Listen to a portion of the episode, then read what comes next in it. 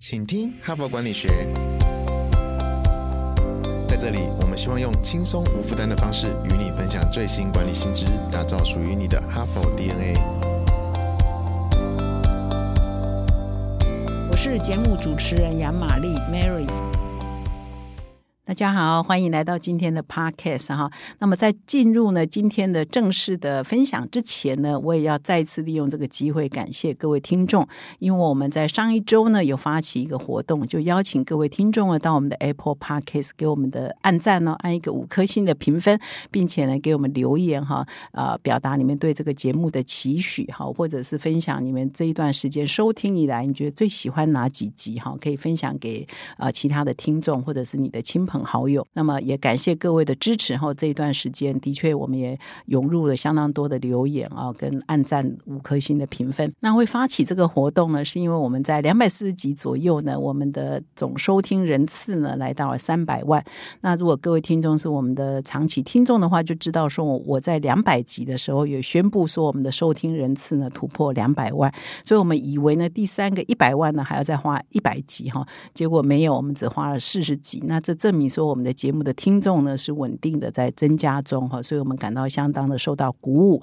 所以才会发起这样的一个活动，希望大家可以在这里交流一下哈。那么今天呢，我持续来分享两三个听众的留言哈。那么有一个听众呢叫用了久了 QQQ 哈，他就留言说他不是一个爱读书的人哈，你真的很谦虚哈。但是你说你每天呢都会听我们这个频道，那你认为说我们广大有用的知识，每周系列的专题式的资讯呢？让你可以站在各个角度来思考，所以很棒哈！非常谢谢你对我们的肯定哈。那么另外呢，Antonia。A T 呢，他也留言给我们说，他每天呢都要听我们这个 Podcast。那他是一个担任专员角色的，呃，觉得我们的节目呢对他相当有帮助，尤其是在提升自我管理能力的集数，比如说我们第二十八周工作与生活平衡的系列，第四十二周提升工作热情系列，第四十四周客户拖延症系列，哈，他都是一听再听的系列，哈，非常感谢 Antonia T 哈，你真的对我们的节目呢非常清楚哈。然后我也很高兴，我们的节目对你是有帮助的哈。那他继续说，身为公司的 HR 啊，也会将这么好的 p a c k a g e 分享给公司的其他的主管团队的成员，让大家也有。机会呢，可以来认识这个好频道。那他也对我们有一些建议的哈，说希望我们可以多多分享自我管理的主题哈，因为终究不是每个听众都是当大主管啊，或者是中阶主管，很多自我管理呢是跨阶层呢都很需要的内容哈，所以我们也会多多的啊往这个方面去准备我们的内容哈，所以也感谢你的留言。那我们的留言活动呢还在持续进行中，所以我们也邀请呢到目前为止还没有留言给我们的，还没有给我们按五颗星的听。听众呢，请你呢还可以到我们的这个 Apple Podcast 留言板留言给我们。那我今天的分享呢，就先到这里，接下来要进入我们这一集的节目。那我们本周的主题呢是转职大挑战，探索不同的自己。那所以延续昨天的分享呢，我继续呢再来分享别被错误的直癌绊住了这一篇文章的下半部哈。那这一篇文章的作者呢，我再介绍一下，他叫 Herminia Ibar 哈，他是耶鲁大学组织行为学的博士，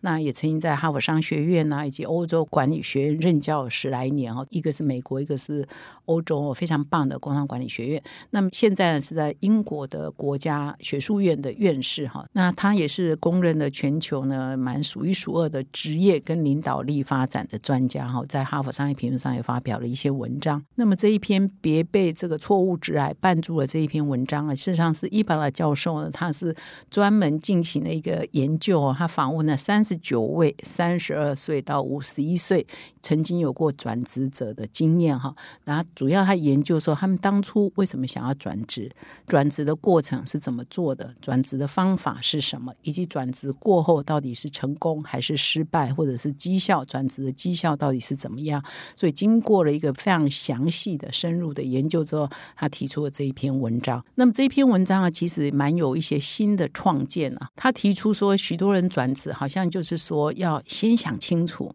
然后再行动。但是他觉得这样常常就错失了很多好的机会，而且到最后呢，永远都没有想清楚的那一刻，所以永远没有行动的那一刻也非常常见哈。所以他提出了一个新的创建，是说你要重新出发，就停止思考，开始行动。好，然后一个成功的转职呢，他认为通常要三年的时间才可以看到成效哈，所以它是一个慢慢执行哈，或者是说你先行动之后执行了之后，你就会慢慢摸索出一条新的路，而这新的路呢是慢慢摸索哈走出来的，而不是你先要想想想哈，想清楚之后才下去做，常常就是也想不清楚，然后甚至因为有想不清楚之后呢，你也没有行动啊，所以你就没有办法转职成功。那么为什么说先行动？动哦，才会慢慢走出一条路呢。这篇文章提出了另外一个创建，就是他认为每一个人在工作上哈啊都有一个身份，叫做工作身份哈。那接下来我会介绍一下工作身份的内容。那工作身份涵盖了哪三个内容呢？一共有三个内容。第一个就是说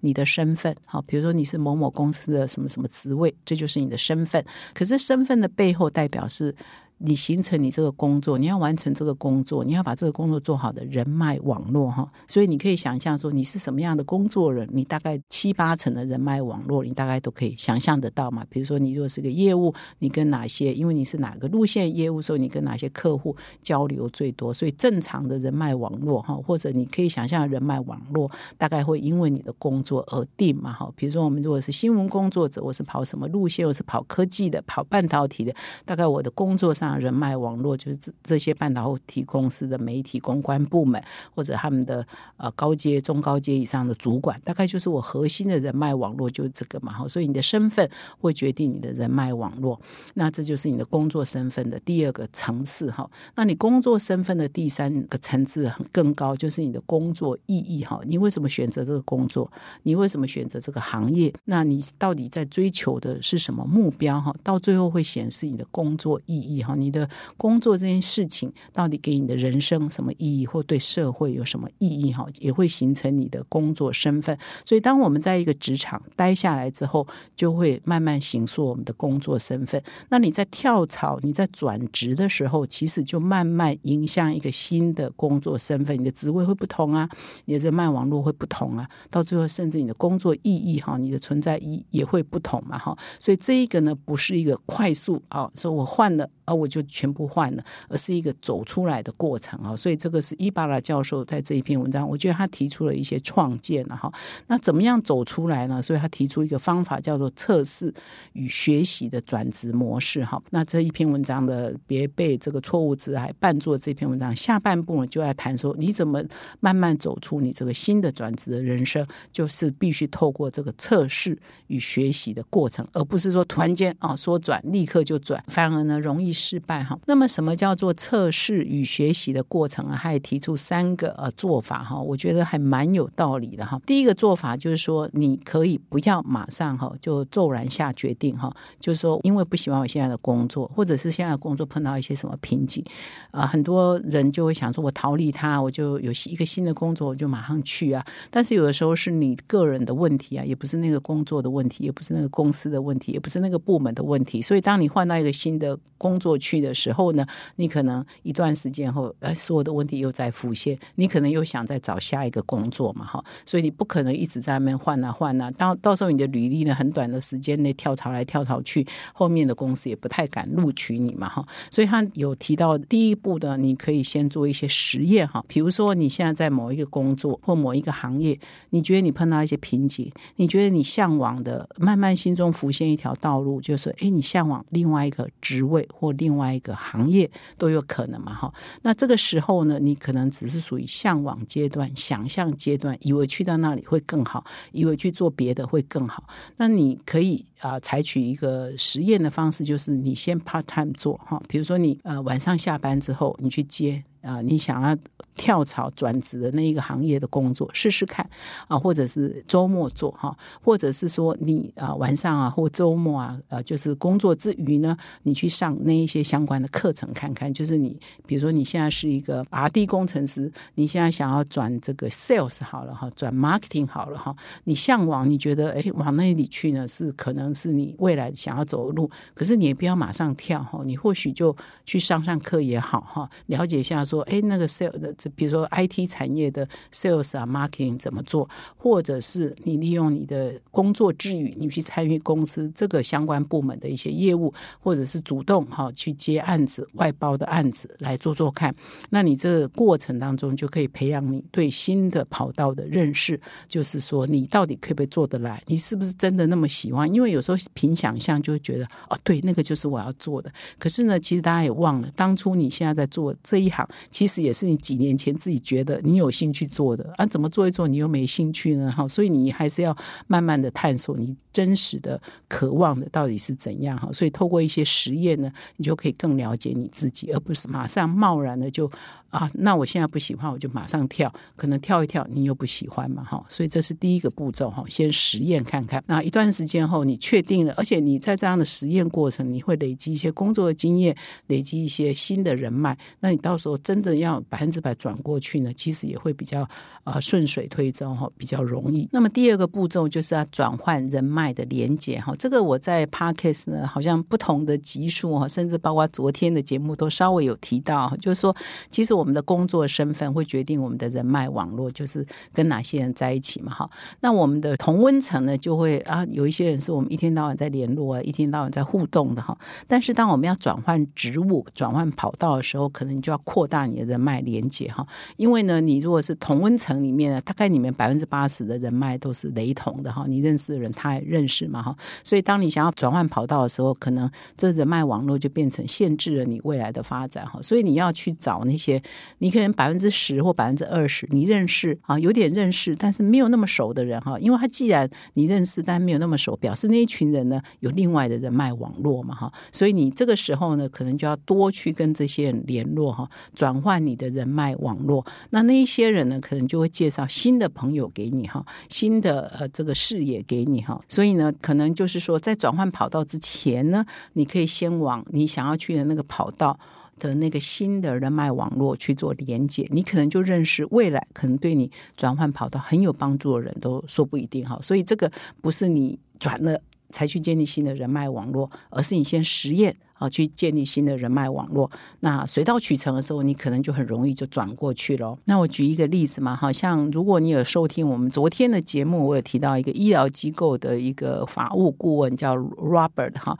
那他呢就一直很想说，我不要在幕后啊做法律顾问而已，他很想要参与这个业务营运，他很想要了解说我们的这个业务是怎么做的，我们的绩效是怎么衡量的，我们的获利是怎么来的哈，就是参与营运面，所以他非常认真，还到上。商学院再去进修哈，那原来呢，这个医疗机构执行长也承诺说，他毕业了之后呢，会帮他调职务。但是后来呢，他真的毕业了，这执行长也没有承诺他的兑现嘛，哈，所以他就开始走到新的人脉网络去哈，他就去认识一些呃医疗相关的新创机构，参与这些活动。所以在经过一两年之后，他参与这些活动之后，他终于认识了一个创业家，而这个创业家呢，有热情啊，有新的点子，可是他没有医疗相关的经验太多，也不太。知道怎么做营运管理，所以他们就一拍即合，所以这个 Robert 就跳到那一家公司去担任他们的营运长哈。后来这家公司发展也不错哈，所以也不是说 Robert 他一下子没有达到他的愿望，他就马上跳嘛。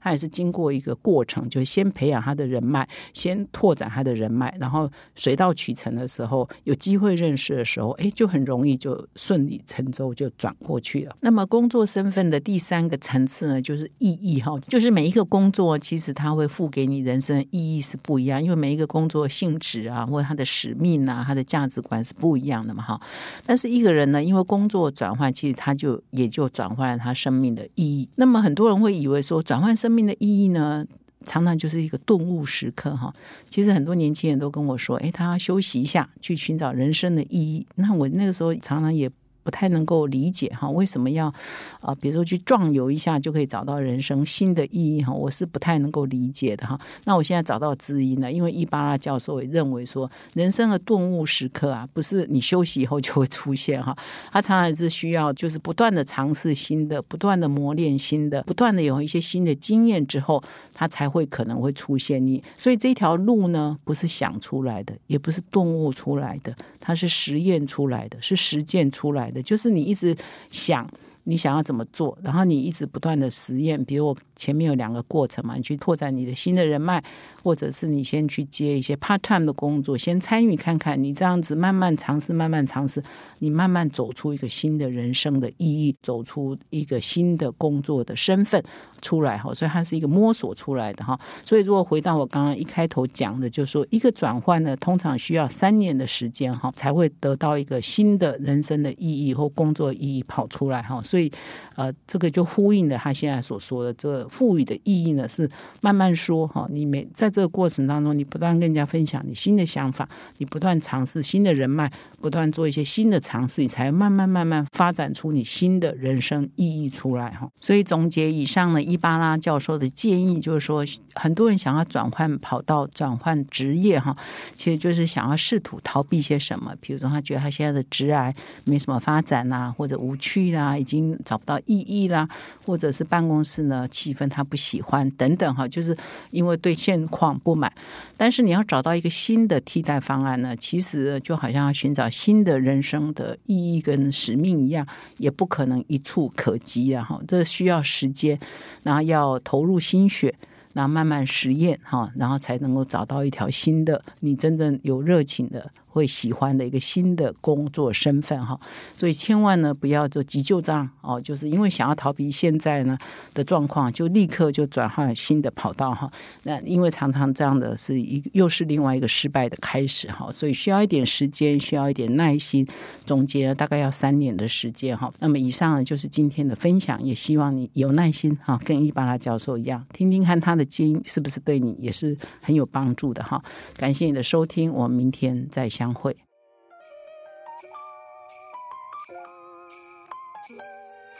从团队到个人，管理的大小事都是 HBR 的事。现在就上 triple w 打 hbr taiwan com 订阅数位版，首月只要六十元，让你无限畅读所有文章，向国际大师学习。现在就开始。